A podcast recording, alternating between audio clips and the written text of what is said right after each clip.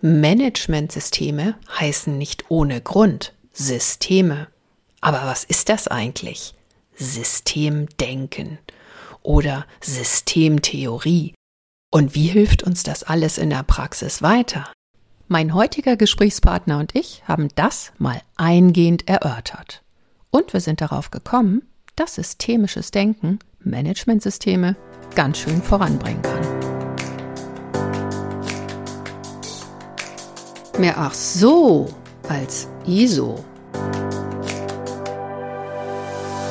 Willkommen zu dieser Hörreise für selbstbewusste Managementsysteme.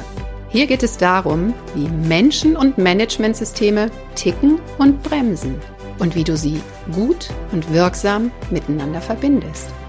Ich bin Susanne Petersen, deine Reisebegleitung und wünsche dir viel Spaß und ach so's mit dieser Episode.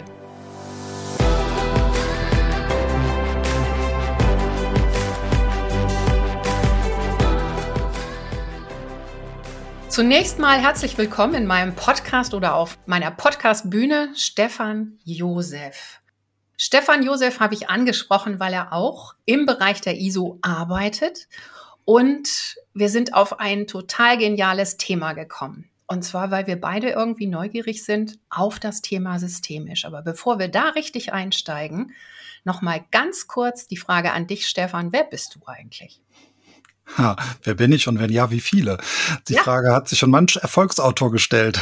Hallo, liebe Susanne. Schön, dass ich heute in deinem Podcast zu Gast sein darf. Ähm, ja, wer bin ich? Ich bin Familienmensch, habe eine Tochter, eine liebe Ehefrau und bin seit über 20 Jahren dem Qualitätsmanagement verfallen. Anfänglich mal als QMB und seit 2002 als freiberuflicher Berater und Trainer. Mm, okay. Das war ja schon mal sehr spannend. Familienmensch. So hat sich bei mir noch nie jemand vorgestellt. Mal gucken, ob das irgendwo einfließt. Wir beide haben uns ja auch überlegt, worauf haben wir Lust, miteinander ins Gespräch zu kommen. Und da wir beide sozusagen in der gleichen Branche tätig sind, haben wir mal überlegt, was sind denn so Stichworte, die auch unsere Zuhörer interessieren könnten. Und außerdem verbindet uns ja auch so dieser Begriff systemisch. Ich habe eine systemische Change-Ausbildung gemacht. Du hast, wie du erzählt hast, oder gleich noch deutlich machen wirst, deutlicher machen wirst, eine systemische Coaching-Ausbildung gemacht. Wie bist du denn eigentlich zu diesem Begriff gekommen? Was hat dich daran neugierig gemacht? Warum machst du eine systemische Coaching-Ausbildung? Also tatsächlich habe ich die Ausbildung nicht wegen des Begriffs System gemacht. Äh, ich bin ursprünglich eher technisch ausgebildet worden, mhm. also vom gelernten Industriemechaniker. Ich bin klassischer Produktionsingenieur und äh, habe dann erst ein bisschen später andere Sachen kennengelernt, wie ich meine erste größere Ausbildung war zum Kommunikationstrainer. Habe dann eine sehr wertvolle Ausbildung als Mediator gemacht und da hat man schon eher so diese systemischen Begriffe und so kennengelernt. Wobei seit 1998, dort habe ich meine Diplomarbeit zum Thema Qualitätsmanagementsystem geschrieben. Oh. Und aber ganz ehrlich, den Systembegriff, und ich glaube, das passiert ganz vielen, ziemlich dabei missachtet. Man hört so mhm. Qualität, viele hören ja schon das Wort Management nicht mehr. So Qualität, mhm. das ist irgendwas mit Messen und Prüfen. Mhm. Und ich habe immer schon viel Wert aufs Management nachher gelegt und entdecke dann doch immer mehr den Systembegriff auch für mich, mhm. was so dahinter steht. Und tatsächlich meine systemische Ausbildung zum systemischen Coach nach Carl Rogers, so in diese Richtung ist noch mal, bin ich noch mal mehr sensibilisiert worden für die Herausforderungen, die Systeme so mit sich bringen. Okay, gut. Und welche Bedeutung könnte das jetzt für Managementsysteme haben? Sie heißen ja eigentlich auch Managementsysteme. Du hast gerade schon so ein bisschen angedeutet. Und irgendwie habe ich auch genau wie du das Gefühl, in der Beratung von Managementsystemen und im Aufbau wird das eigentlich nicht wirklich so berücksichtigt. Was sind denn so Eigenschaften von Systemen, die du spannend findest für Managementsysteme oder speziell für QM? Du machst ja Schwerpunkt QM auch, ne? Genau. Mhm. Ähm, ich habe tatsächlich in Vorbereitung zu diesem Podcast nochmal in die Norm reingeschaut, und zwar in die 9000, wie ich sie gerne nenne, wo mhm. die ganzen Begriffe auch erklärt sind. Da finden wir auch den Systembegriff. Mhm. Und da steht unter 351 System Satz zusammenhängender und sich gegenseitig beeinflussender Elemente. Und das mhm. ist genau nichtssagend. Genau. genau. Ich habe ich hab auch mal im Studium gelernt, REFA ein System ist die Gesamtheit aller Komponenten, deren Beziehungen einem bestimmten Zweck dient. Musste ich Boah, mal für eine Klausur. Wow. Ja, da hat das Reset auf in der Klausur nicht gereicht. nach der Klausur. Ähm, ist irgendwie hängen geblieben. Aber ich hatte auch ein gutes Merksystem damals, äh, wie ich mir sowas gemerkt habe. Ich habe an Lego-Systeme gedacht und einen äh, Satz von Wechselwirkungen, also viele Lego-Bausteine, die man zusammenbaut, dienen einem bestimmten Zweck. Ich bin ein Flugzeug. Und ja. das hat sich so eingebrannt und ich kann es seitdem nicht mehr vergessen. Oh, prima. Da haben wir jetzt auch gleich für unsere Hörerschaft schon eine gute Erinnerungsbrücke gebaut. Aber was den Systembegriff meiner Meinung nach prägt, war ja die Frage, Frage, das ist mhm. tatsächlich die Unvorhersehbarkeit beziehungsweise die, die Nichtüberschaubarkeit. Mhm. Ähm, ich habe vor kurzem noch einen Blogartikel geschrieben, da ging, habe ich das einfache Beispiel genannt, dass eine Mitarbeiterin zu ihrem Staplerfahrer sagt im Lager, räum mal das Palettenlager auf. Mhm. Der sagt, ja, mache ich. Der wird irgendwas machen. Aber wir haben keine Ahnung, was dabei rauskommt wie mhm. hoch die Paletten gestapelt sind, wie schief, ob der auch daran denkt, kaputte Paletten auszusortieren, ob mhm. der die auf Gehwege stellt oder nicht, oder ob der die Rangiermöglichkeiten betrachtet. Da gibt's ja sehr viele Aspekte, was man jetzt unter aufgeräumt verstehen kann. Ja. Das ist also durchaus, obwohl es ein scheinbar einfache Anweisung ist, eine komplexe Sache. Und ja. das ist für diese Kollegin unvorhersehbar, was als Ergebnis dabei rauskommt. Okay, und inwiefern würde es ihr helfen, wenn sie so ein bisschen systemisches Denken drauf hätte? Es kann ja sein, dass da am Schluss was bei rauskommt, mit dem sie überhaupt nicht einverstanden ist und wo sie sagt, hey, dann hätte ich es auch alleine machen können. Das ist ja eine Falle, in die viele Führungskräfte so tappen, weshalb The Manager and His Monkey, der, der Geschäftsführer und sein Affe oder der, der Manager und sein Affe, so ein Erfolgsbuch geworden ist. Mhm. ähm, ja, was hätte die Dame machen können? Die hätte zum Beispiel den Staplerfahrer, wenn die den noch nicht gut kennt. Also wenn man sich kennt, kann man sich vieles davon sparen. Aber vielleicht mhm. mal fragen können, du, ähm, ich stelle mir vor, dass du jetzt gleich das Lager mit den Paletten aufräumst. Ähm, Wäre dir sehr dankbar, wenn du mir kurz skizzierst, an was du dabei alles zu denken hast. Okay, genau, das ist jetzt gleich das Werkzeug, was man anwenden kann. Was ich interessant finde, das war nämlich was, was ich in der systemischen Ausbildung kennengelernt habe. Das läuft so unter dem Stichwort Konstruktivismus oder jeder hat seine eigene Wirklichkeit. Und da sind mir echt die Gardinen scheibenweise von den Augen gefallen, als ich das gelernt habe, weil dieses Modell halt so schön deutlich macht, dass wir einfach gar nicht davon ausgehen können, dass wenn wir bestimmte Worte benutzen oder Formulierungen, der andere genau das Gleiche darunter versteht wie wir. Sagt ihr das was? Ja, Konstruktivismus ist das, was man in diesen systemischen Ausbildungen kennenlernt. Und mhm. da es ja sehr viel in der Ausbildung um persönliche Konflikte, persönliche Herausforderungen so geht, mhm. ähm, ist das so, in der Mediation bin ich drüber gestolpert. Äh, sie möchte einfach ihre Ruhe haben und er möchte einfach seine Ruhe haben. Ja. Ist ja wunderbar, wenn, wenn die dann zusammen ihre Ruhe haben, das muss doch passen. Nee, ja. aber er versteht unter Ruhe haben laut Heavy Metal hören und sie meditieren. Ja, klasse. Und wir haben, wir haben eine Sammlung gemacht als Übung und jeder von uns Teilnehmenden sollte aufschreiben, was ist für dich zur Ruhe kommen. Ja. Und allein mal diese Vielfalt zu sehen, diese ganzen Zettel, die da an der Wand gelandet sind. Und da waren wenig Zettel, die wirklich untereinander kompatibel waren. Ah, ja, das ist das äh, Interessante. Das kommt dann am Ende immer dabei raus, dass man irgendwie völlig erschrocken ist, wie unterschiedlich dann so die unterschiedlichen Landkarten der Wirklichkeit, so heißt das dann auch, mhm. sind und äh, Menschen unter Umständen von einer Sache, keine Ahnung, pff, stell dir vor, du hast einen kleinen Hund zu Hause und der zerfetzt gerade dein Sofa. Was für Bilder kommen dir da? Ne? Der eine sieht einen Dalmatiner, der andere einen Dackel und der vierte einen Boxer. Und das sind einfach so Sachen, die hängen halt einfach an dem, was wir an Erfahrung gesammelt haben, was wir gewöhnt sind, was wir auch so an, an Mustern oder Bildern im Kopf haben. Und das mal übertragen auf die Managementsysteme. Wo ist dir denn dieses Thema schon mal begegnet oder wo erzählst du deinen Kunden auch gerne mal so über dieses Konstruktivismus-Thema oder wie du das auch immer einfädelst? Das ist ja ein sehr sperriger Begriff.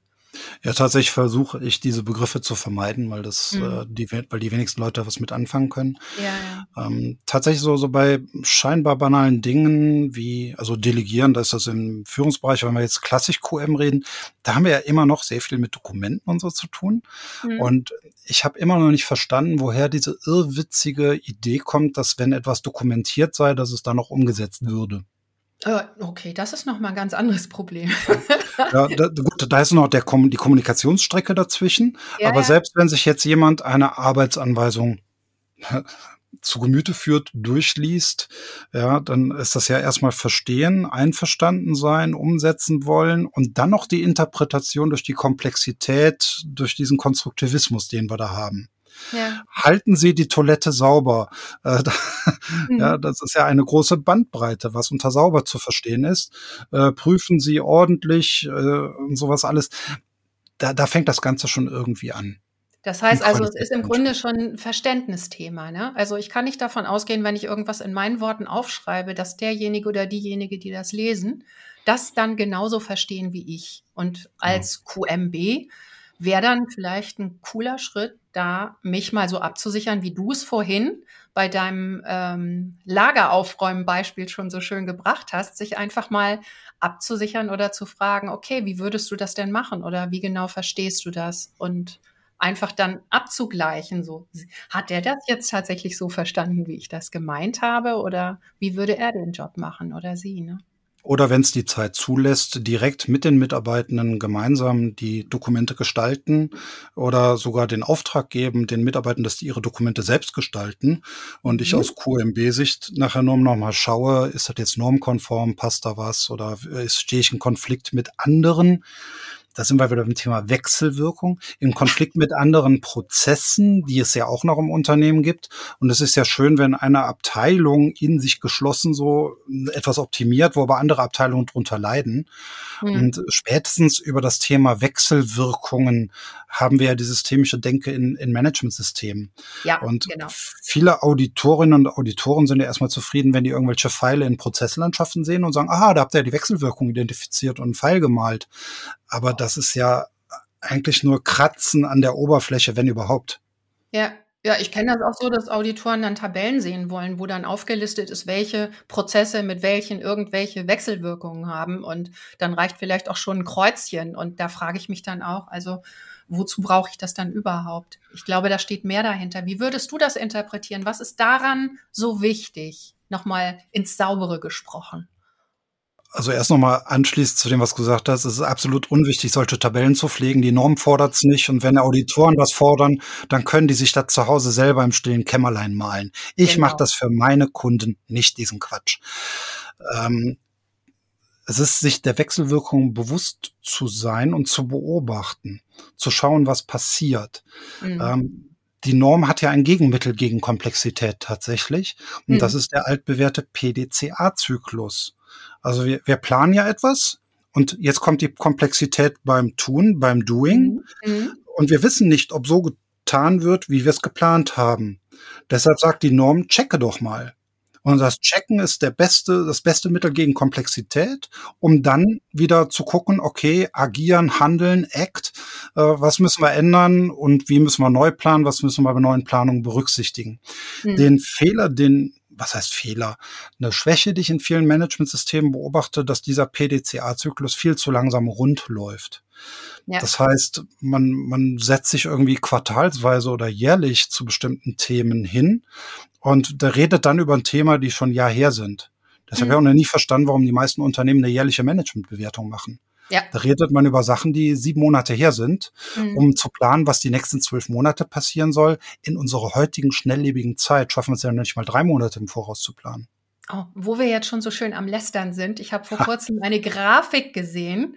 Da wurde versucht, auf die Normgliederung, die Kapitel, genau diese PDCA Struktur aufzudrücken. Ne? So frei nach mhm. dem Motto, Schaut mal, liebe Kunden, also hier ist das schon enthalten, was dann ja bei Kunden eventuell auch gleich auslöst. Oh klar, wenn ich dann mein Managementsystem genau nach Norm aufbaue, habe ich das mit dem PDCA gleich erledigt und das fand ich sehr gefährlich. Da habe ich nur gedacht, was wir für Hirnakrobatik veranstalten, einfach um bestimmte Normbegriffe da auch irgendwie in die Systeme zu pressen. Das, was du gerade gesagt hast, finde ich da an der Stelle viel spannender. Und ich finde es ganz wunderbar, dass wir so schnell auf dieses Thema gekommen sind, weil für mich ist PDCA halt auch eins der wirksamsten Instrumente, mit Komplexität umzugehen.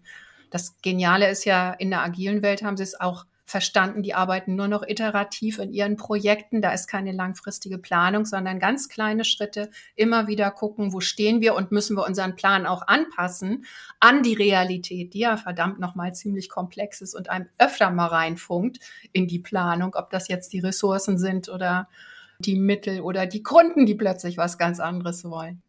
Also PDCA, ein ganz, ganz wichtiges Werkzeug. Und wenn man verstanden hat, wie es wirkt und wie es auch hilft. Aber das genau braucht dann vielleicht auch ein bisschen Verständnis zu dem Thema Systeme. Jetzt sind wir wieder bei den Systemen und bei den Wechselwirkungen in Systemen. An welchen Stellen würdest du denn bei deinen Kunden gerne die Anwendung eines PDCA-Zykluses sehen, zum Beispiel? Ähm, vielleicht nochmal auf das Thema Agile ganz kurz eingegangen. Die ja. Agilität macht es uns ja im Grunde vor. Äh, also wenn man sich mit agilen Projektmanagement auseinandersetzt, allein schon diesen Scrum Guide zu lesen mal, dann mhm. liest man im Grunde eine Management-Systemanleitung und die eigentliche Magie dahinter sind die kurzen Iterationszyklen. Ein Daily Scrum, dass man täglich zusammensteht mit klaren Regeln, damit sich nicht wie Kaugummi in die Länge dehnt, mhm. einem 14-tägigen Sprint, äh, einem regelmäßigen Austausch mit Kunden, wobei man es auch nicht heilig sprechen sollte. Äh, agil geht nur dann, wenn der Kunde auch mitmacht und auch genauso agil ist. Und wenn wir uns in einer Welt bewegen, wo der Kunde ein äh, Gantt-Diagramm einfordert und von vornherein ein vollständiges Lastenheft einfordert, dann sind agile Projekte eh zum Scheitern verurteilt. Ja, ähm, ja, ja. ja. Aber da, davon können wir lernen und ähm, deine eigentliche Frage war? wo würdest du gerne den Einsatz eines PDCA-Zykluses sehen bei deinen Kunden, wo du dann sagen würdest, oh genial, die haben es verstanden und das hilft denen richtig? Der Traum wäre, wenn ein jeder Prozessverantwortlicher oder jede Prozessverantwortliche für ihren Prozess einen richtigen Turnus findet. Das kann im Vertrieb ein anderer sein als in der Wartung und Instandhaltung, wieder ein anderer als in der Entwicklung. Mhm. Und wenn die sagen, okay, was ist bei uns ein gesunder Turnus, wo wir uns selbst reflektieren, unser Tun reflektieren, unsere Spielregeln reflektieren, ob das mhm. Arbeitsverfahrensanweisungen, wie auch immer die heißen mögen, mhm. um zu gucken, was ist gut, was wollen wir bewusst weiter ver verwenden und was mhm. ist weniger gut und wollen wir uns verändern.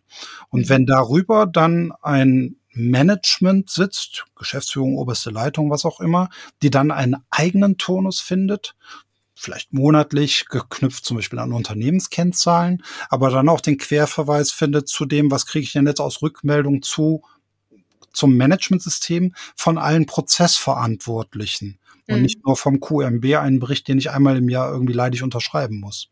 Ja, ja. Also dann auch eine Rückmeldung, die mir als Geschäftsführer hilft, irgendwie meinen Laden weiterzuentwickeln.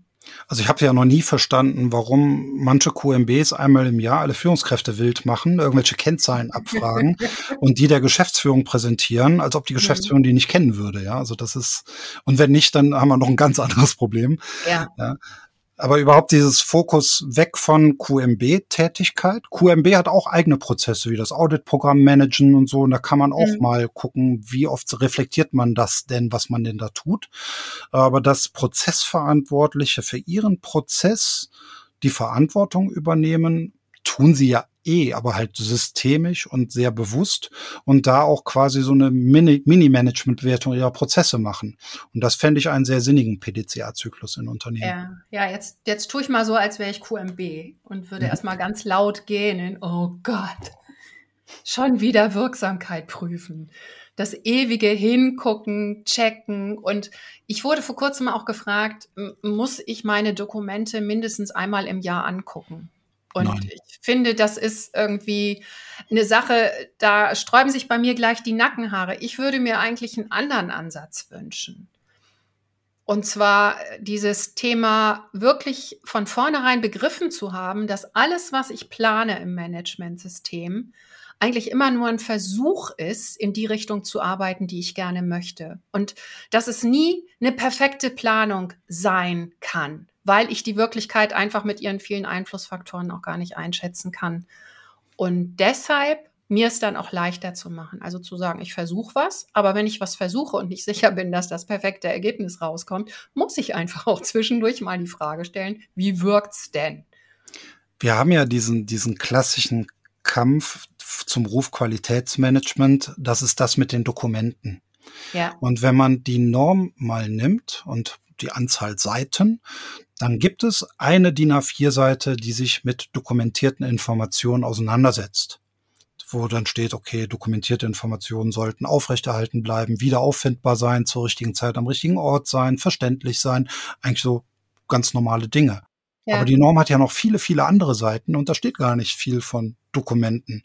Und wenn ich jetzt für einen Prozess verantwortlich bin, was nehmen wir mal, Maschinenwartung, der wird so selten genommen, äh, und bin da jetzt in der Prozessverantwortung, dann habe ich vielleicht auch Dokumente, die ich verantworte. Das kann zum Beispiel ein Wartungsbericht sein wo ich dann sage, ich erwarte, dass da gewisse Sachen eingetragen werden. Jetzt stelle ich fest, da werden Sachen nicht eingetragen. Das Dokument wird nicht so gelebt, wie ich mir das gedacht habe. Ja.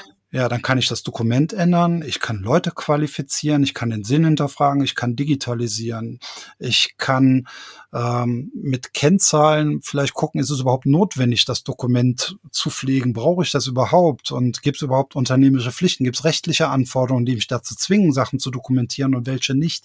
Muss ich am Bewusstsein der Leute was verändern? Ähm, ist das Wissen nicht vorhanden? Beherrschen meine Mitarbeiter die Sprache nicht? Tausend Themen, mit denen man sich da auf einmal auseinandersetzt. Und das ist dann kein trockener QM-Dokumentationsmist. Das ist ganz normales Management. Und das ist letztendlich, was Qualitätsmanagement ist. Und dann plane ich ja, okay, jetzt hab, dann schule ich äh, die und die Leute mit der und der Schulung. Wir ändern das Formular, wir machen es digital. Und dann weiß ich immer noch nicht, ob es funktioniert. Und das Überwachen heißt ja nur, immer mal ein Auge wieder drauf zu haben, läuft es denn jetzt so, wie ich es mir gedacht habe? Oder wie mhm. es sein sollte oder im Sinne des mhm. Kunden und so. Und viel mehr ist es ja nicht. Und wenn ich das in einem Audit demonstrieren kann, einem externen Auditor oder einer Auditorin, schau mal, das war der Plan, das haben wir probiert, das hat funktioniert, das nicht. Hier weiß ich noch gar nicht, wie wir vorgehen sollen. Da haben wir noch ein Problem, aber ich bin mir dessen bewusst. Äh, wir haben aber noch keine Lösung. Dann ist das für mich ein Reifegrad, das kann nur positiv zertifiziert werden. Ja, und um mal auf die Ausgangsfrage zurückzukommen, du hast gerade ganz viele Wechselwirkungen aufgelistet, die dieser Prozess sozusagen ausgesetzt ist und die Einfluss haben könnten auf die Art und Weise, wie die Dinge dann funktionieren. Ne? Und ich glaube, viele Managerinnen und Manager sind so auf der, ich nenne es immer die Suche nach dem Einfachen. Ja, wende die Pinguin-Technik an, wende das Eisbergprinzip, Eisbärprinzip an oder so, und dann wirst du erfolgreich sein. Nee, so einfach ist es leider nicht. In diesen Büchern stecken ja schöne, tolle Ideen. Mhm. Aber, oder auch in Kennzahlen stecken tolle Ideen. Aber Kennzahlen sind kein Allheilsbringer. Kennzahlen sind auch nur ein Hilfsmittel auf dem Weg, sich selbst Klarheit zu verschaffen und zu gucken, was ist vielleicht ein guter Schritt, um meinen Prozess robuster, weniger fehleranfällig zu machen. Mhm. Ja, genau. Und ich meine, bei Kennzahlen würde ich auch immer gerne die Frage stellen, wem nutzt diese Kennzahl eigentlich? Weil es werden so viele gestrickt, die im Grunde zwar eine tolle Zahl geben, die man dann irgendwo in der Review vielleicht eintragen kann oder am Audit messen kann und fragen kann, aber die keinem weiterhilft. Sozusagen. Ja. Es gibt ja auch leider im QM diese, diese Fehlmythen, jeder Prozess bräuchte eine Kennzahl und so. Also mhm. ich weiß, manchmal würde ich gerne wissen, wo sowas herkommt, wer diese Gerüchte streut. Dabei, äh, es wird ja aufgeklärt im Internet, mit deinem Podcast zum Beispiel. Und äh, man kann sich ja alles anhören und äh, naja, vielleicht, ich weiß auch nicht, woran es liegt. Stefan, das wäre nochmal einen neuen Podcast wert. Warum halten sich bestimmte Gerüchte so lange? Ja. Da hat jeder, glaube ich, auch wieder so sein ganz eigenes Bild der Wirklichkeit. Aber nochmal zurück zu den Wechselwirkungen. Also ich finde, gerade Managementsysteme sind auch ähm, ideal, diese Wechselwirkung nochmal deutlich zu machen. Wir haben sie jetzt auf der Ebene der Prozesse gehabt vorher. Und äh, es gibt noch einen weiteren Ort, wo die tatsächlich auch nachzulesen sind, Wechselwirkungen und wo unsere wunderbaren Normen tatsächlich auch was verstanden haben, was systemisches Verständnis bedeutet, nämlich dieses Thema Politik und Strategie und Ziele, dieser Zusammenhang. Da steht ja explizit, mach bitte deine Politik so, dass es zu allem, was da drunter passiert, passt. Und bei Strategie und Zielen passt auch, mach die bitte so, dass sie an das andockfähig sind, was da oben mal irgendwann vorgegeben worden ist. Wie erlebst du das denn in deiner Praxis? Ist das verstanden?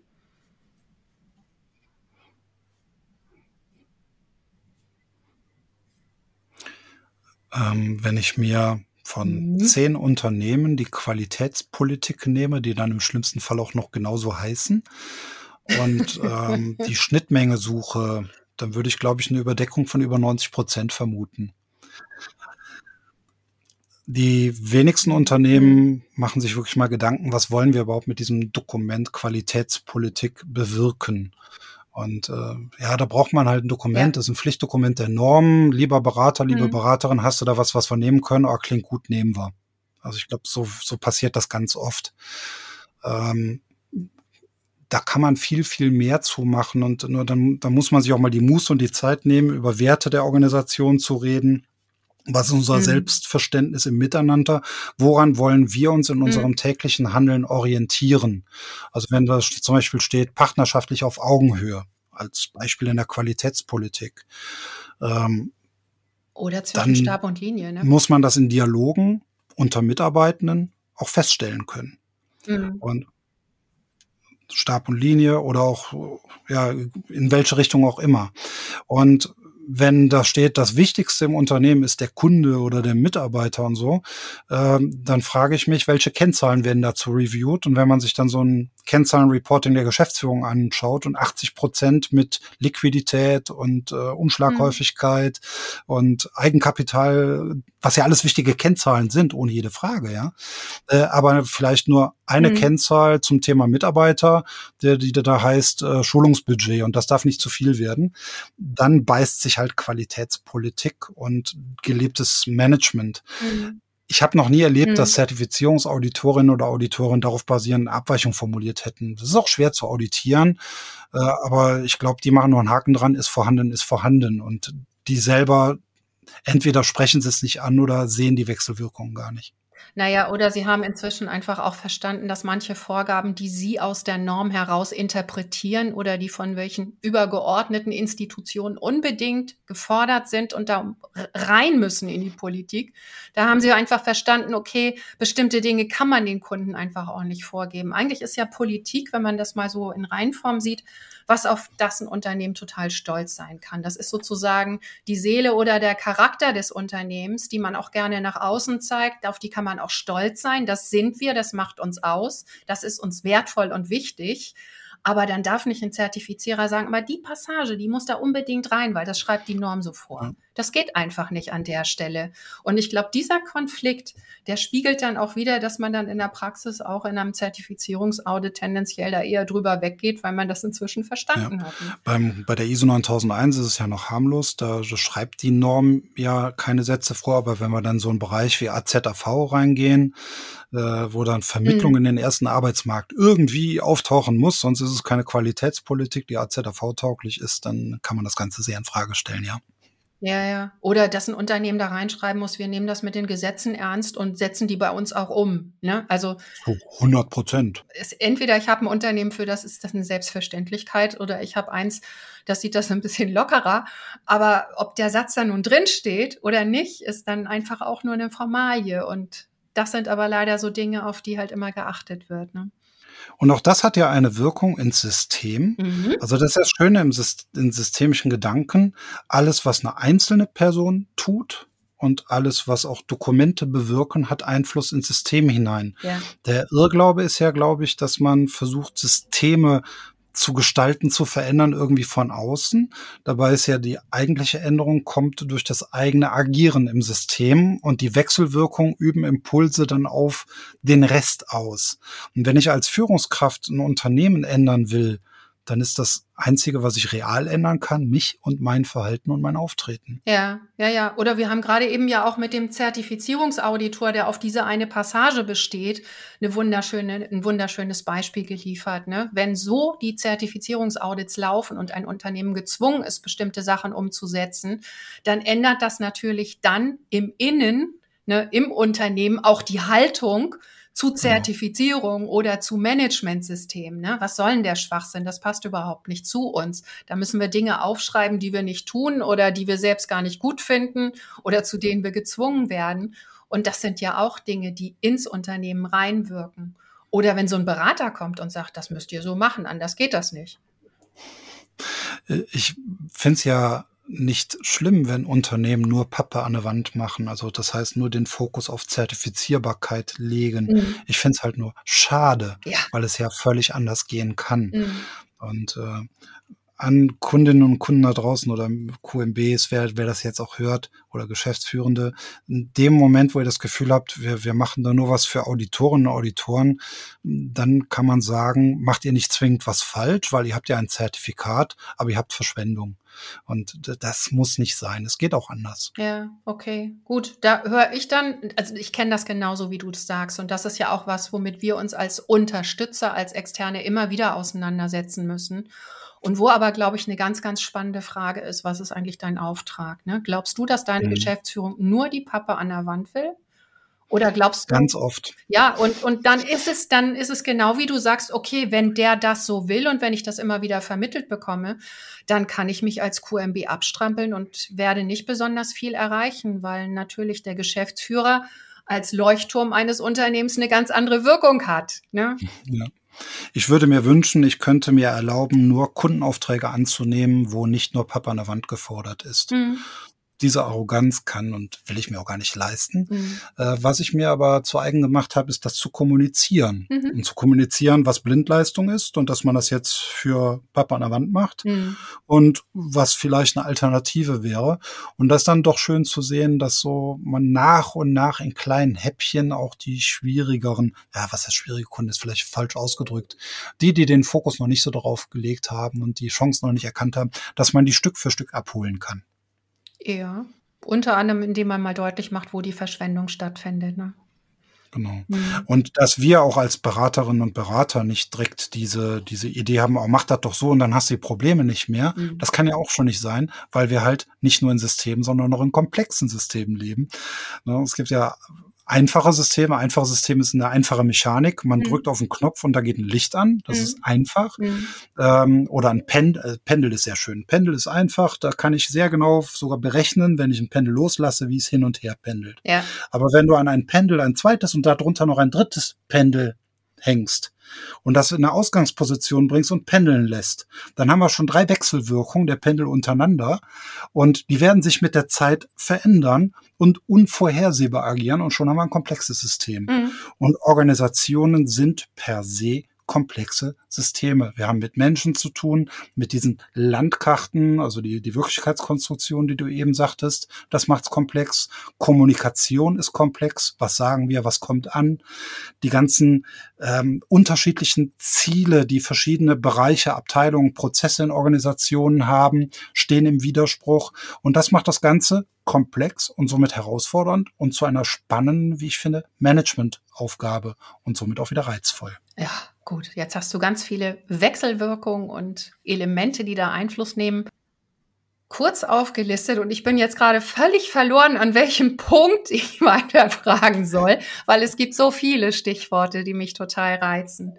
Lass mich mal kurz überlegen, was ich jetzt gerade wirklich spannend finde, ist die Thematik, es wird von uns als Berater erwartet, dass wir wissen, was gut ist und was funktioniert. Und mir hat meine Change-Ausbildung eigentlich ziemlich deutlich gemacht, dass ich mit dieser Einschätzung und dann auch eine entsprechende Erwartung zu wecken bei meinen Kunden sehr, sehr vorsichtig sein muss. Und es hat mir deutlich gemacht, ich als Beraterin komme dann auch als Einflussfaktor. Ich werde auch Wechselwirkungen sozusagen hervorrufen im System. Ich kann also nicht hinterher sagen, ich bin ja nur externe, ich habe nichts gemacht, ne? sondern ich, ja. die Art und Weise, wie ich im Unternehmen agiert hat, ganz viele Einflusspunkte äh, und Wechselwirkungen, die da ausgelöst werden. Und das Thema so, was fangen wir Berater eigentlich mit diesem Mindset an, dass es Systeme gibt und dass wir dann im Zweifel auch irgendwie daran mitwursteln. Wie hast du das für dich so verarbeitet? Da hat tatsächlich meine systemische Coaching-Ausbildung etwas in mir bewirkt. Ich bin demütiger geworden. Mhm. Also ich habe so eine, so eine eher demütige Haltung angenommen, was für den Akquiseprozess eher schlecht ist. Also jetzt zum Kunden zu sagen, ich kann dir nicht versprechen, was rumkommt, ich kann dir nicht mal versprechen, ob wir Verbesserungen finden. Also Papa an der Wand wirst du kriegen, aber mehr kann ich dir nicht versprechen. Ähm, es gibt tatsächlich Kunden, da kommt das gut an, weil die das verstehen. Mhm. Ähm, aber dann kommt ein anderer Berater und du wirst mindestens 20.000 Euro einsparen oder irgendwelche Beträge da an die Wand schmeißen und ähm, je nachdem, wer denen gegenüber sitzt, äh, stehen die in der Akquise besser da. Ob die das dann erreichen und zu welchen Kosten die die 20.000 Euro einsparen, steht auf einem ganz anderen Blatt. Ja. Also bei mir ist es eher diese Demut und was ich gelernt habe in meiner Haltung, ist das Vertrauen in die vorhandene Kompetenz. Oh ja. Das ist, ähm, das ist ja eh das, was Coaching ausmacht. Heute darf sich ja jeder und alles Coach nennen. Der Begriff ist ja leider nicht geschützt. Und es gibt ja so, ich mache dich zum Erfolgsmenschen und ich coache dich dahin, was ja genau der systemischen Coaching-Haltung widerspricht. Ja, ja, ja. Coaching heißt ja, da ist ein Unternehmen, eine Gruppe oder eine Person, die hat ein Anliegen. Und ähm, ich habe halt Kommunikationskompetenzen und Methoden mir zu eigen gemacht, die dir dabei helfen, deinen persönlichen Weg oder den Gruppenweg oder den Unternehmensweg zu finden. Mhm. Und das ist die Haltung, mit der ich jetzt auch in Unternehmen gehe. Früher bin ich immer, mach doch ein Handbuch in der in der Form und so und so und du musst Turtle machen und das hat sich als erfolgreich bewährt oder so. Noch bewusster als früher gucke ich erstmal, was ist da? was ist da und wird nicht gesehen. Mhm. Weil wenn man die Themen der 9001 zum Beispiel nimmt, der ISO, die Unternehmen kümmern sich ja um die Themen, nur halt teilweise leidlich oder nicht so gut oder nicht so nachvollziehbar. Aber da sind ja jetzt nicht Themen so, haben wir noch nie gemacht. Mhm. Also eine Kennzahl haben wir noch nie gesehen. Also gibt's ja nicht. Ne? So, und erstmal die, diese Demo zu haben, ja, die Unternehmen machen schon was Gutes, was Sinnvolles, vertraue darauf. Und die wissen eigentlich auch selber, was der nächstbessere Schritt wäre, um besser zu werden. Und erst wenn ich wirklich gefragt werde, du Stefanie, haben wir keine Idee, hast du da Erfahrungswerte oder hast du eine Idee? Mhm. Dann schalte ich auch mein Gehirn anders ein und suche da Ideen gerne mitzuentwickeln. Aber halt dann sehr demütig. Und ich sage, man könnte das vielleicht mal ausprobieren, aber dieses, mach das doch so und dann klappt das. Wie gesagt, für die Akquise stark, in der Praxis untauglich, würde ich sagen. Zumindest für uns mit unserer Grundhaltung in der Beratung. Ne? Es, es, gibt sicherlich Unternehmen, für die passt so ein Berater, weil sie genau das wollen. Ja. Ein Erfolgsrezept, weil keine Zeit ist, weil kein Geld da ist. Es gibt sicherlich Situationen, wo das legitim ist, aber dieser andere Ansatz, und da sind wir jetzt wieder voll im systemischen Denken, habe ich jetzt gerade festgestellt, weil du bist jetzt, du hast die Kurve gekriegt zu einem Thema, das mir total wichtig ist und wo ich in meiner Coaching-Ausbildung auch ganz, ganz viel gelernt habe. Und zwar dieses ressourcenorientierte Arbeiten einfach. Also ich gehe da, davon aus, dass du auch in deiner Coaching-Ausbildung gelernt hast, dass wenn du mit einem Klienten arbeitest, versuchst ihn zu stärken. Das, was er gut kann, deutlich zu machen, transparent zu machen, ihm auch oder ihr deutlich zu machen, hey, darauf kannst du stolz sein und darauf können wir im Coaching aufbauen. Also erstmal der Blick auf das, was da ist und das, was funktioniert. Oder? ja, völlig klar. Ähm, also wenn die jetzt sagen, was müssen wir denn da für Dokumente erstellen? So als Beispiel, um wieder klassisch QM-mäßig zu denken, äh, dann sage ich, ihr erstellt ja schon längst Dokumente. Lass uns einmal doch durch die Firma schauen, mhm. gehen und schauen, was gibt's denn da für Dokumente? Da findet man Aushänge, man findet irgendwo Zettel in Regalen und so weiter. Mhm. Und äh, da kann man sagen, inhaltlich sind die ja gut, sind ja gar nicht so schlecht, was ihr da habt ähm, ein bisschen die Form, man kann nicht erkennen, gilt das noch und äh, ne, man, oder ist das verständlich und ähm, da kann man dann formtechnisch bis was so. Aber ihr macht ja nicht erst seit gestern Dokumente und seht ihr letztendlich ist das mal zusammenzuführen und ein bisschen bewusster zu steuern. Ja. Äh, das habt ihr ja schon gut gemacht. Und sowas immer wieder heranzuführen, auf Vorhandenes zu verweisen, dann spricht man genau diese Ressourcen an, die ja da sind. Ja, genau. Das gleiche mit dem Thema Kennzahlen. Also äh, es gibt ja so Beraterinnen, Beraterkollegen leider, ich will die gar nicht Kollegen nennen an der Stelle, die, die kommen mit diesen vorgefertigten Musterhandbüchlein und sagen, ja, bei Lieferantenbewertung muss du eine ABC-Analyse machen. Mhm. Das ist ein schönes Beispiel vielleicht noch, um das ein gutes Beispiel zu haben. Das erste, was ich mache, ist, woher weißt du denn heute, dass deine Lieferanten fähig sind und nicht? Mhm. Sondern erzählen die mir das. Ja, wir haben nur 17 Lieferanten, mit denen wir das Hauptgeschäft machen. Und ich weiß sogar, wenn die Tochter von dem einen, von dem Verkäufer Husten hat, das weiß ich. Ich kenne meine Lieferanten. Das ist die nächste Frage, okay, jetzt bist du in Urlaub, wie ist das denn in der Vertretung? Oder du bist mal krank und macht es nicht mal Sinn, ein bisschen was zu dokumentieren? Ja, hast ja schon recht. So, na, ja, das Wissen ist ja da. Okay, hast du denn eine Idee, wie das? Ja, ich habe da mal was angefangen. Und dann die Kurve zu kriegen, statt zu sagen, ja, dann mach das doch weiter, einfach da die Kurve zu kriegen und zu sagen, was hat dich denn damals davon abgehalten, das weiter zu pflegen? Mhm ja, es hat keinen interessiert. Ja, warum hat das denn? Und so in, in dieser Art und Weise die Unternehmen zu begleiten. Ich glaube, das ist dann so dieses systemische Agieren im Kontext von Qualitätsmanagementsystem aus Beratungssicht. Ja, ja, ja. Und im Coaching lernt man das ja auch. Ne? Man fragt immer, okay, hast du nicht irgendwann schon mal doch in der Richtung irgendwas richtig gut hingekriegt? Und was genau hat denn da so gut geklappt? Und könnte man das nicht vielleicht übertragen? Einfach, um immer wieder auf das, was da ist, also auf das, was auch als Stärke ausgebildet ist, zurückzugreifen und nicht immer den Leuten zu suggerieren, hier muss alles ganz völlig anders sein und völlig neu gelernt werden und, und, und. Das zieht einem ja auch sofort irgendwie die Energie aus den Füßen, wenn man sowas hört. Ne? Schon wieder was Neues lernen und um Gottes Willen. Und ich habe schon so viel um die Ohren. Ich glaube, das andere ist auch viel besser für die Motivation der Leute. Ja, definitiv. Und was mir auch auffällt, fällt mir gerade so auf. Also ich verwende eine Coaching-Technik, aber schon länger bevor ich die Coaching-Ausbildung gemacht habe. Im, Im, klassischen Coaching gibt es diese sogenannte Wunderfrage. Oh ja. Wo man sagt, du wachst morgens auf und alles ist perfekt. Was hat sich geändert? Weil dann sucht man ja auch nach positiven Ressourcen. Ja, genau. Letztendlich, die, die in einem drin sind. Aber ne, wenn du nämlich sagst, okay, du hast doch bestimmt was Tolles, und die sagen, die haben wir noch nie. Sondern hilft halt diese Wunderfrage. Und was ich dann im Unternehmenskontext mal mache, lösen wir uns mal von allem, was jetzt gerade da ist. Wir haben nicht hier und das und das ERP-System System, vergiss mal die Leute, die da sind, sondern was ist so die Idealvorstellung, wenn man mal träumen dürfte? Ja. Und dann, dann lässt man die Leute sammeln, um zu gucken, wie weit weg sind wir denn davon und was fehlt denn, um da hinzukommen. Ja. Und das bietet nochmal komplett neue Ansätze und ist dann auch wieder eine systemische Methode, die man anwendet, um in Komplexität zu greifbaren Lösungen zu kommen. Mhm. Schön. Danke für das Beispiel. Ja, die Wunderfrage finde ich auch immer wieder schön, sowohl in der Zweierarbeit als auch in diesem, löst dich doch mal von allen vermeintlichen Problemen und Widerständen und Hürden und tu so, als hättest du Geld wie Heu und ganz viel Macht. Was würdest du machen? Genau. Und was ist anders? Was hat sich verändert? Genau. Was spürst du? Und ich glaube, das ist so der Unterschied zwischen dem systemischen Coaching im persönlich oder im personenkonzentrierten Kontakt und im Unternehmerischen. Im Unternehmerischen tut man sich schwer über, wie fühlt man sich mit etwas zu reden, was ich sehr schade finde, mhm. weil auch wir schalten ja unsere Gefühle nicht ab, wenn wir auf Arbeit gehen.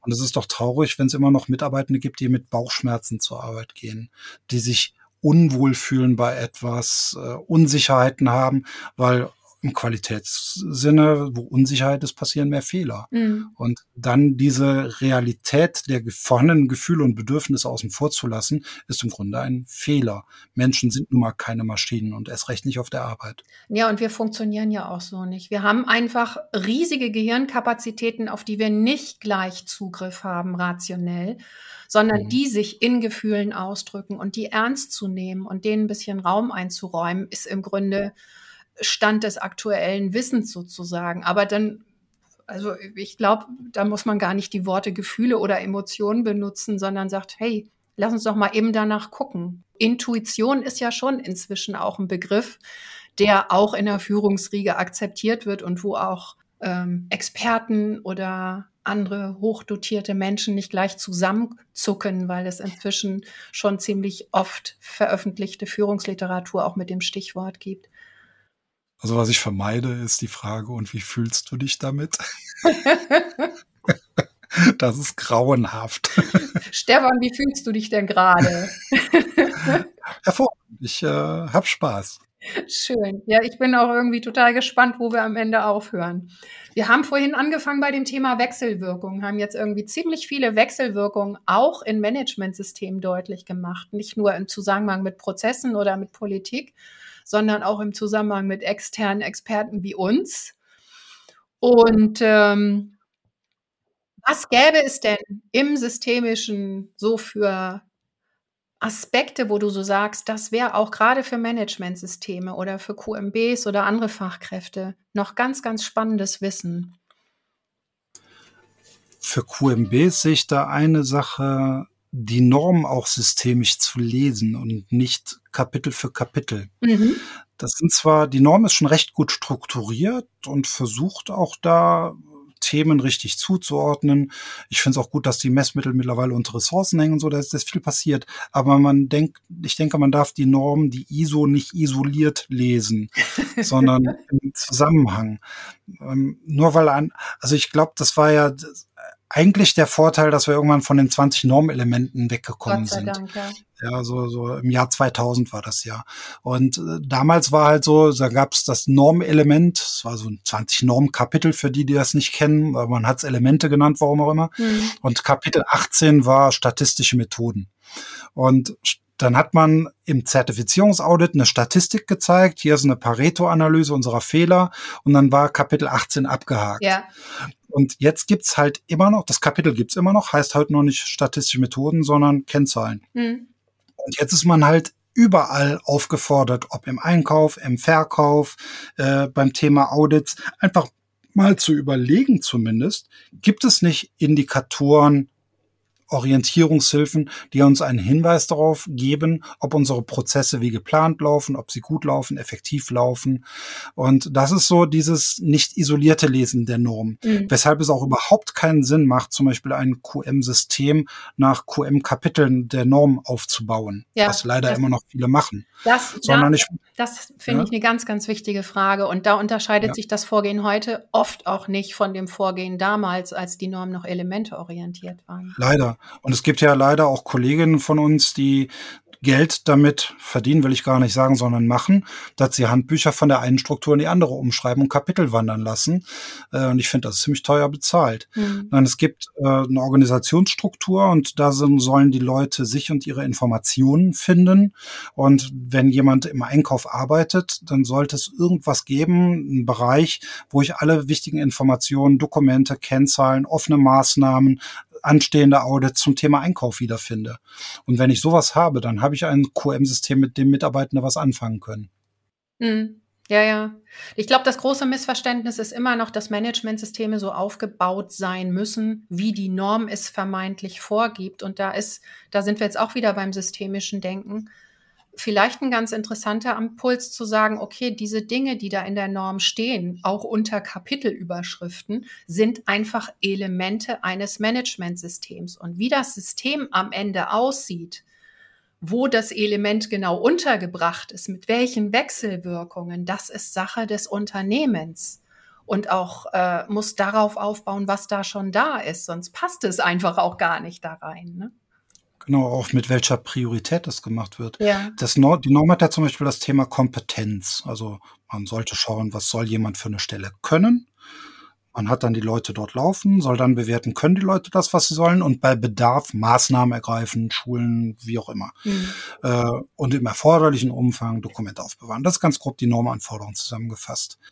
Geprüft wird diese Anforderung meist nur in der Produktion. Mhm. Es wird selten mal hinterfragt, welche Kompetenz brauchen denn in Ihrem Unternehmen die Führungskräfte? Welche Kompetenz braucht denn Geschäftsführung? Ne, also gefährliche Frage, damit kann man sie rausschmeißen, mhm. äh, aber eigentlich eine sehr interessante Frage. Ähm, oder welche Kompetenzen brauchen denn Prozessverantwortliche, wenn sie denn so heißen? Ja. Ja, ja. Das wird schon alles gar nicht mehr hinterfragt. Mhm. Und dann wundert man sich, wenn Führungskräfte nur mitbekommen, sie werden einmal im Jahr aufgefordert, ihre Dokumente zu prüfen, weil der QMB da irgendwas Panik schiebt. Äh, dass dann Norm einen schlechten Ruf hat, ist irgendwie auch selbstsprechend. Ja, ja, ja. Und die armen Fachkräfte oder QMBs, die ecken dann an den Punkten auch permanent an weil einfach das entsprechende Wissen oder das, die Kompetenz da nicht da ist. Ne? Also ich kann als Fachkraft ja. immer wieder predigen, ich berate nur. Du bist der, der dafür gerade stehen muss, der dafür verantwortlich ist und der das bezahlt kriegt. Ja, was, was da ich häufig vermisse, ist eine, also ich glaube, gute QMBs haben eine gute Kommunikationskompetenz. Da bin gerade keiner gewesen. ja, ähm, weil die es ist ja schon, wenn ich, wenn ich, wenn ich was will von jemandem. Du, wir haben demnächst Audit und wir müssen mal wieder die Dokumente durchgehen. Das ist schon eine Motivation, die ich damit wecke. Muss. Äh, ja, und überhaupt, was ist der Grund? Ja, da kommt ein Auditor. Das ist für mich kein Grund, aktiv zu werden, dass genau. ein Auditor kommt mhm. oder eine Auditorin. Ne? Ja. Sondern ähm, ich habe festgestellt, in deinem Bereich sind jetzt vermehrt Probleme aufgetreten. Das sagen mir gerade die Kennzahlen. Mhm. Und ich würde gerne mal mit dir gemeinsam erforschen, woran das liegen könnte. Es ja. klingt viel spannender. Oh, lass mich noch mal eben den Bogen zu vorhin schlagen. Ja. Nämlich, das ist auch wieder Konstruktivismus. Ich verstehe als Fachkraft einfach, mit welchen Worten ich in das, mich in das Weltbild des anderen einklinken kann. In das, was er interessant findet, was ihm nützlich ist und wo er auch sagt, boah, spannend, lass uns gleich anfangen. Mhm. Ja? So das gemeinsame Interesse kann das auch sein. Ganz ne? Genau. Sag mal, du findest das ja auch nicht schön, wenn du einen Anschiss vom Chef kriegst, weil die Kennzahlen nicht stimmen, ne? So, mhm. Schon daran anknüpfen mhm. und nicht diese, diese Scheingründe, die ISO fordert und für die ISO müssen wir noch eine Qualitätspolitik schreiben. Ah, genau. Das ist auch immer wieder das Argument. Viele Fachkräfte denken halt, anders kommen sie gar nicht voran. Ich muss den Druck aus der Richtung aufbauen, ne? Der Zertifizierer ja. kommt und der will das sehen und deshalb müssen wir das machen, dass das bei den Leuten nicht gerade die äh, euphorische Motivation hervorruft, ist natürlich völlig klar, weil deren Alltag ein ganz anderer ist. Ne? Da kommt der Zertifizierer einmal im Jahr. Das finden wir ja noch krasser, wo rechtliche Anforderungen dahinter stehen, wenn wir im Bereich Arbeits- und Gesundheitsschutz unterwegs sind, mhm. was ich jetzt beratungstechnisch nicht bin, aber man bekommt es ja noch trotzdem mit. Mhm. Und da gibt's aber ein Gesetz und wegen dem Gesetz müssen wir, nee, wenn man das Gesetz ja kennt und verstanden hat, kann man ja auch Mitarbeiter darüber aufklären, warum gibt es denn das Gesetz? Ja. Warum ist es sinnvoll, einen Handlauf zu nutzen, wenn ich und wenn ich von der Berufsgenossenschaft die Unfallzahlen kenne, dass man da einfach mal darüber aufklärt. Mhm. Schau mal, in jedem Jahr fallen so und so viele tausend Leute die Treppe runter und möchtest du dazugehören und deshalb Arbeitszeit verlieren. Ja. Ja, ich finde es auch immer faszinierend, dass Leute bei dem Stichwort Gesetz oder Recht sofort allergische Anfälle kriegen. Ne? Frei nach dem ja, Motto, als wäre das was, was Unternehmen eigentlich nur verärgern will und gar nicht mehr sehen, dass der Gesetzgeber eigentlich auch eine bestimmte Intention hat und sicherlich seine Zeit nicht gerne damit verbringt, Gesetze zu schreiben, die unsinnig sind. Ja, das stellen wir auch fest bei sowas wie Datenschutzgrundverordnung, DSGVO. Mhm. Äh, was da an Panik und Blindleistung erzeugt wurde in den letzten Jahren, das, das hat ja mehr gebremst, als das Gesetz eigentlich wollte. Mhm. Äh, das Unternehmen wollte Gaunereien aller wir klauen Daten und missbrauchen sie. Mhm.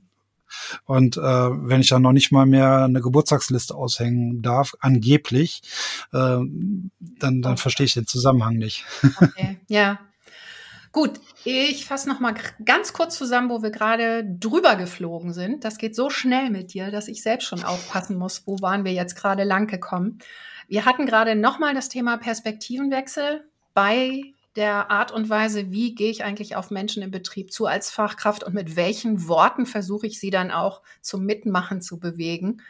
Und Perspektivenwechsel ist ja auch was ganz typisch Systemisches, dass ich es schaffe, mich in das Weltbild eines anderen, in die Landkarte des Denkens sozusagen einzuklinken und auch aus der Perspektive dann zu kommunizieren und zu agieren.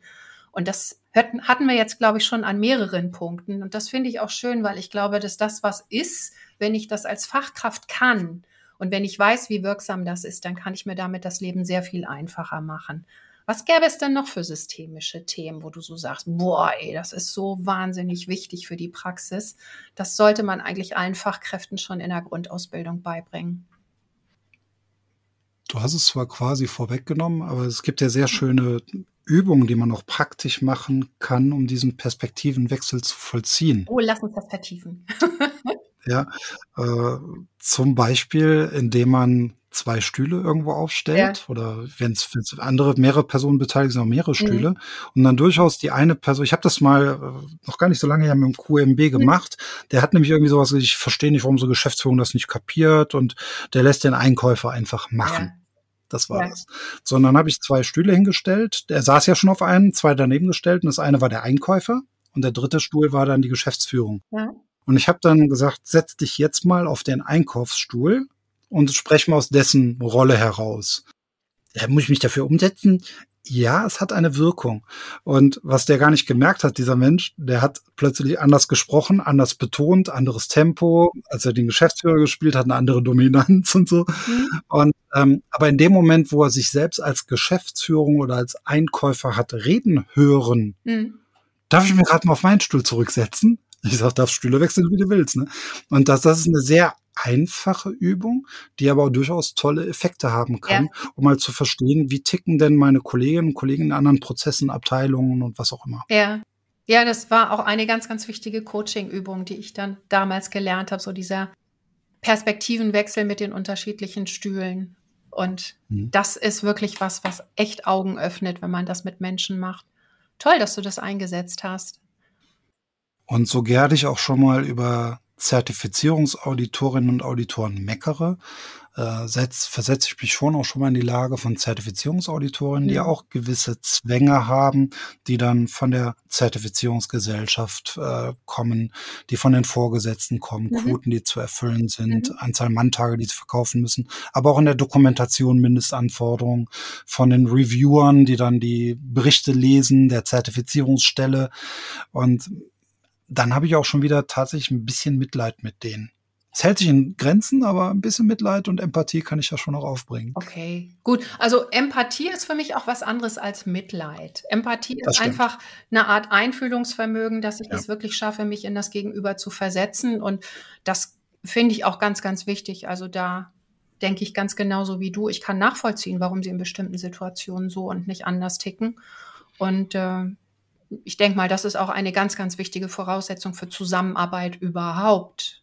Ne? Also ich kann wenn man das nur gut zusammenarbeiten, wenn ich minimal empathisch bin und es schaffe, da auch ein Stück äh, ja mein Gegenüber wahrzunehmen wenn man das weiß, äh, das führte sogar hin und wieder schon so weit, dass man Empfehlungen geben kann, wie der Auditor oder die Auditorin etwas dann doch aufschreiben kann, dass er damit keinen Stress kriegt. Echt empathisches Vorgehen eines Beraters.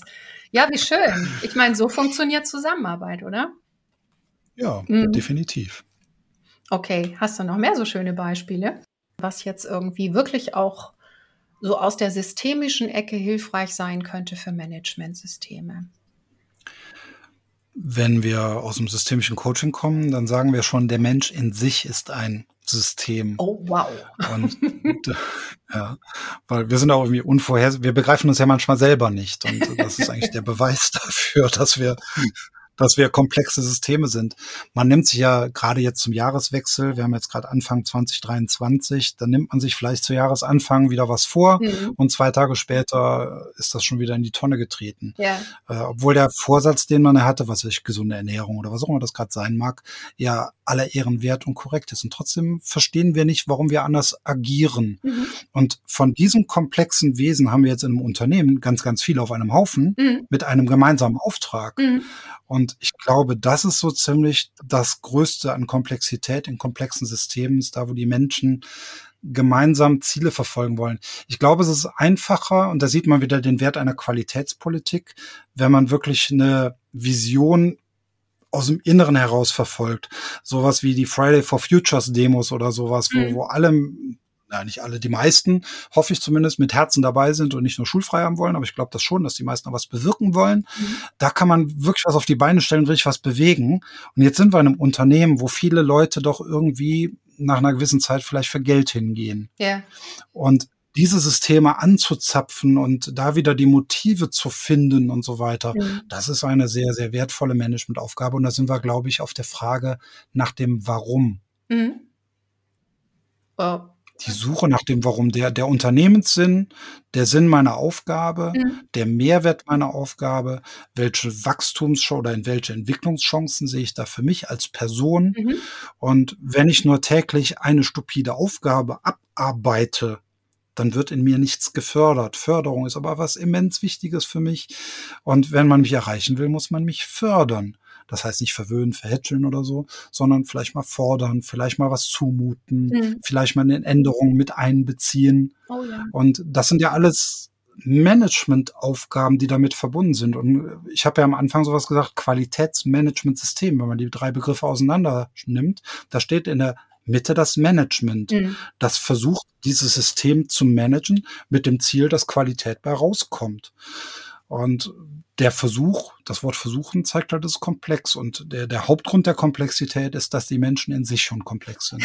Und dieses Bewusstsein zu schüren, ich glaube, das ist nochmal wichtig. Ja, aber jetzt haben wir es ja richtig, richtig komplex gemacht. Ne? Wir haben ein komplexes Unternehmen, wir haben ein Managementsystem, was auch ein komplexes System ist, mit all den Elementen, die da so rumschwirren oder den Norminstrumenten, die da tatsächlich schon vorgegeben sind und die in der Unternehmensführung funktionieren. Und jetzt haben wir auch noch ganz viele komplexe Menschen da drin. Äh, da frage ich mich jetzt gerade, oh wow, das ist ja ganz schön komplex. Und deshalb macht es Spaß. Und, äh, wenn man dann überlegt, okay, wie, bleiben wir bei dem Thema von mir aus Lieferantenbewertung oder Lieferantenentwicklung. Ja. Wenn mir alle, die im Einkauf beschäftigt sind, gemeinsam die Frage gut beantworten können und ähnliche Antworten finden, warum sollten wir eigentlich eine Lieferantenbewertung machen? Ja dann werden wir auch gute Lösungen finden. Ja.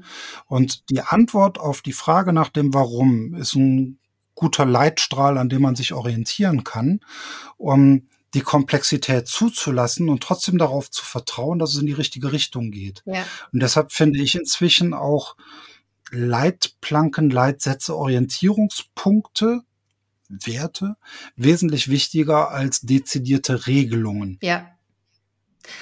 Also vielleicht ein letztes Beispiel, äh, Fahrtkostenabrechnung. Mhm. Das war jetzt nicht Einkauf. Mhm. Ich kann dezidiert vorgeben, was wie aufzuschreiben ist und welche Hotelkategorie zu wählen hat, ab wann man welche Wagengröße nehmen darf und so weiter. Oder ich kann einfach sagen, bitte plane deine Reisekosten angemessen demütig. Oh, okay. Gut. Sondern muss man hin und wieder mal reflektieren. Da wird irgendjemand mal über die Stränge schlagen. Mhm. Die typisch deutsche Reaktion wäre, machen wir ein Gesetz gegen, also neue, eine neue Regelung, wo drunter alle leiden müssen. Mhm. Statt das Gespräch mit dem einen zu suchen und sagen, sag mal, warum hast du da ein Fünf-Sterne-Hotel und warum musstest du da dir das dickeste Auto mieten für die paar Kilometer? Mhm.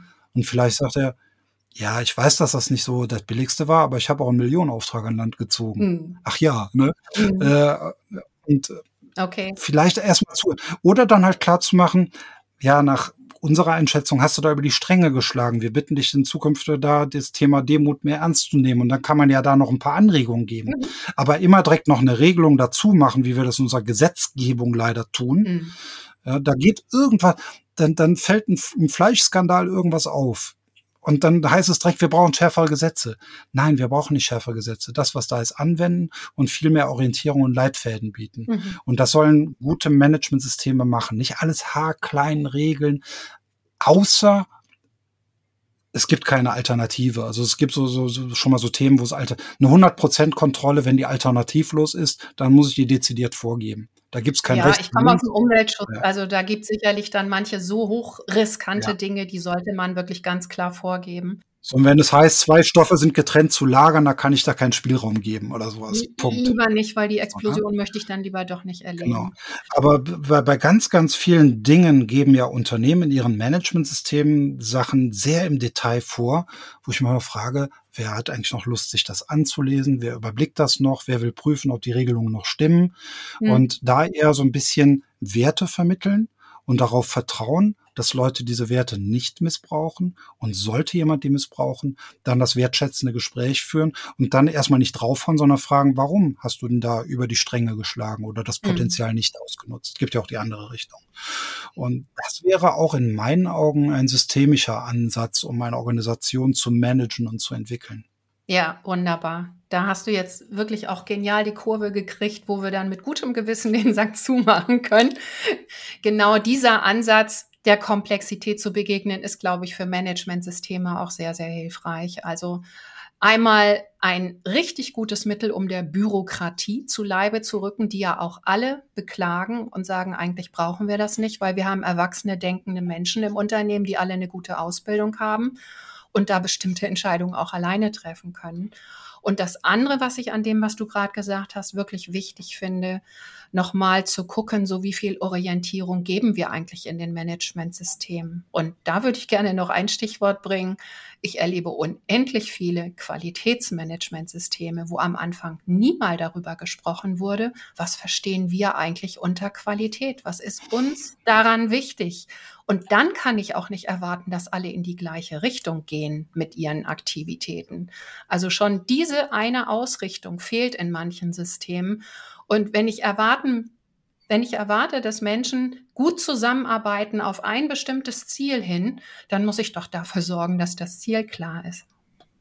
Ja, im Grunde können wir zusammenfassen, Qualitätsmanagementsystem betreiben bedeutet, unsere Managerinnen und Manager einer Organisation dafür zu sensibilisieren, dass es kein absolutes richtig und falsch gibt mhm. und dass der Fokus jedoch darauf ausgerichtet sein sollte, ähm, dass die Kundenanforderungen umgesetzt werden im ersten Sinne und die Ziele der Organisation bekannt und weitestgehend nach bestem Wissen und Gewissen berücksichtigt werden, um sich mhm. immer wieder zu reflektieren, um zu gucken, sind wir auf Kurs und zu gucken, was können wir tun, um Kurskorrektur einzuleiten. Und das zu tun ist gelebtes Qualitätsmanagementsystem. Mhm. Also ein Navigationssystem, wo nicht nur Wegbeschreibungen existiert, sondern auch Ziele klar sind. Genau. Wohlwissend, es gibt auch noch Umweltmanagement, es gibt noch Arbeits- und Gesundheitsschutz, Informationssicherheit, Finanzmanagement, die ja auch da wieder mit einfließen und auch da wieder das Gespür für haben, ja, es gibt auch andere Dinge, die stehen aber nicht gegeneinander, sondern muss gucken, wie kann man die miteinander vereinbaren zu einem integrierten Managementsystem. Okay, und da haben wir jetzt ein Thema für unseren nächsten Podcast. Weil das ist auch wieder ein richtig großes Fass.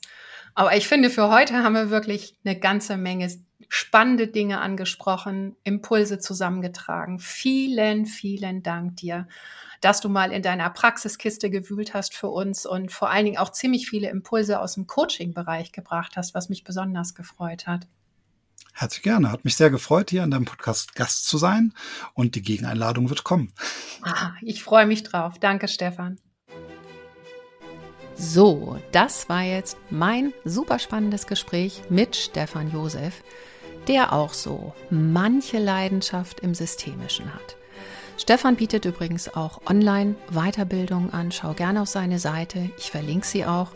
Und falls dich das Thema systemisch weiter interessieren sollte. Wir haben ja viele, viele Impulse gegeben, also falls du das gerne mal etwas systematischer und entspannter für dich auf und nachbereiten möchtest, lade ich dich gerne ein in meine Fachcoach Masterclass. Eine ganz spezielle Ausbildung für Fachkräfte mit und ohne Managementsystem. Mehr Details dazu auf meiner Website, ich verlinke es auch. Und falls du Fragen hast, melde dich gerne. Das war es jetzt wirklich für heute. Wir hören uns wieder bei meinem nächsten Podcast und hier geht es auch wieder richtig systemisch ab. Also hab eine gute Zeit bis dahin und bleib selbstbewusst, deine Susanne.